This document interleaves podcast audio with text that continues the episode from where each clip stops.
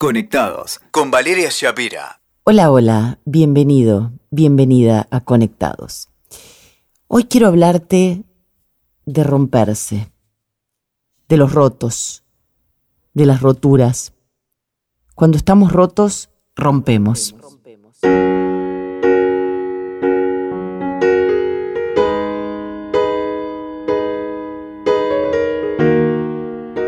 Yo estaba rota, sin dudas Estoy rota.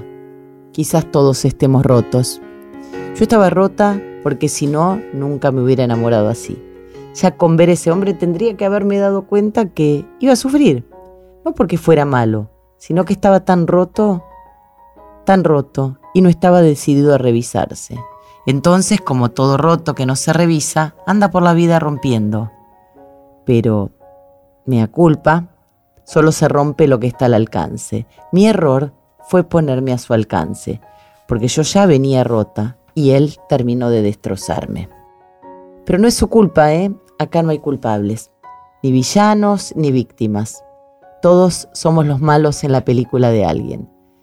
Hay personas que tienen que aprender su lección. Yo soy una de ellas. Y eso se aprende con los maestros que llegan a tu vida. Y hay que saber que un roto que no se revisa termina rompiendo a otros roto más roto es un tsunami, que es lo que acabo de atravesar.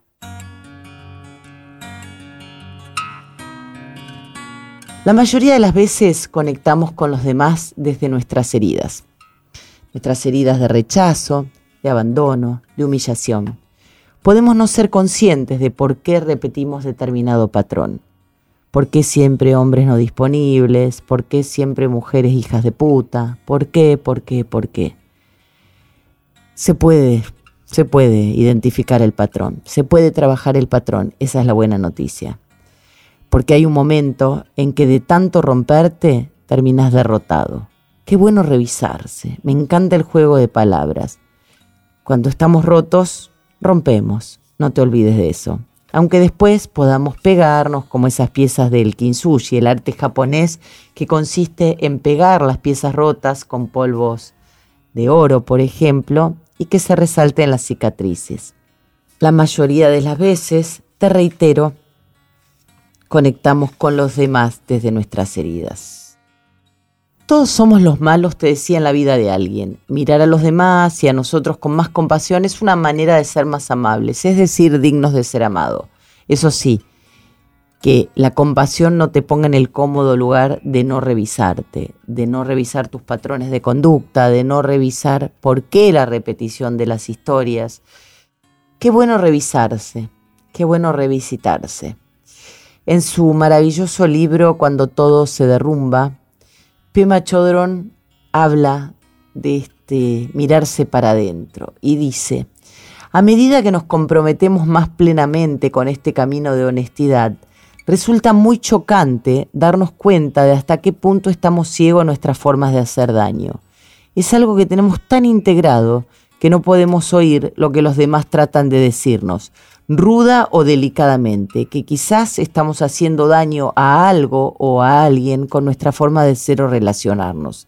Estamos tan acostumbrados a nuestra forma de hacer las cosas que de alguna forma pensamos que los demás también están acostumbrados a ella. Tomar conciencia de cómo dañamos a los demás es doloroso y requiere tiempo. Este camino es posible gracias a nuestro compromiso con la suavidad y la honestidad, nuestro compromiso de permanecer despiertos, de estar atentos. La atención nos permite ver nuestro deseo y nuestra agresividad, nuestros celos y nuestra ignorancia. Pero no hacemos nada con ellos, simplemente nos vemos. La atención es la que nos permite verlos. En este libro, que es un imprescindible para todo aquel que quiera evolucionar, que es eh, cuando todo se derrumba, esta monja budista dice, el bienestar corporal es como una montaña y en una montaña ocurren muchas cosas, granizas, soplan los vientos, llueve, nieva, el sol la calienta con sus rayos, las nubes pasan, los animales defecan, orinan en ella y la gente también. Alguna gente deja sus basuras por allí y otros las recogen. En la montaña vienen y van muchas cosas, pero ella siempre permanece allí. Cuando nos hemos visto completamente, hay una quietud en el cuerpo que es como una montaña y el resultado es una relación óptima con nosotros mismos. Es que permanecemos tranquilos. Esto no significa que no corramos, saltemos, bailemos. Significa que no hay compulsión. Ya no trabajamos en exceso, no comemos en exceso, no fumamos en exceso y nos seducimos en exceso. En resumen, empezamos a dejar de hacer daño. Acordate, cuando estás roto, rompes. Y uno no quiere ser un elefante en un bazar que anda destrozando con todas las pérdidas que eso entraña, ¿no? En este caso a nivel económico, pero la rotura del alma es más difícil de componer que algo que se paga con dinero con una tarjeta de crédito. Así que acordate, podés recomponer tus partes rotas, podés pegarlas para no andar haciendo mierda a los que tenés alrededor.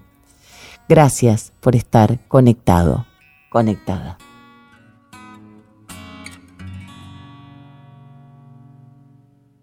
Escuchaste Conectados con Valeria Shapira. WeToker. Sumamos las partes.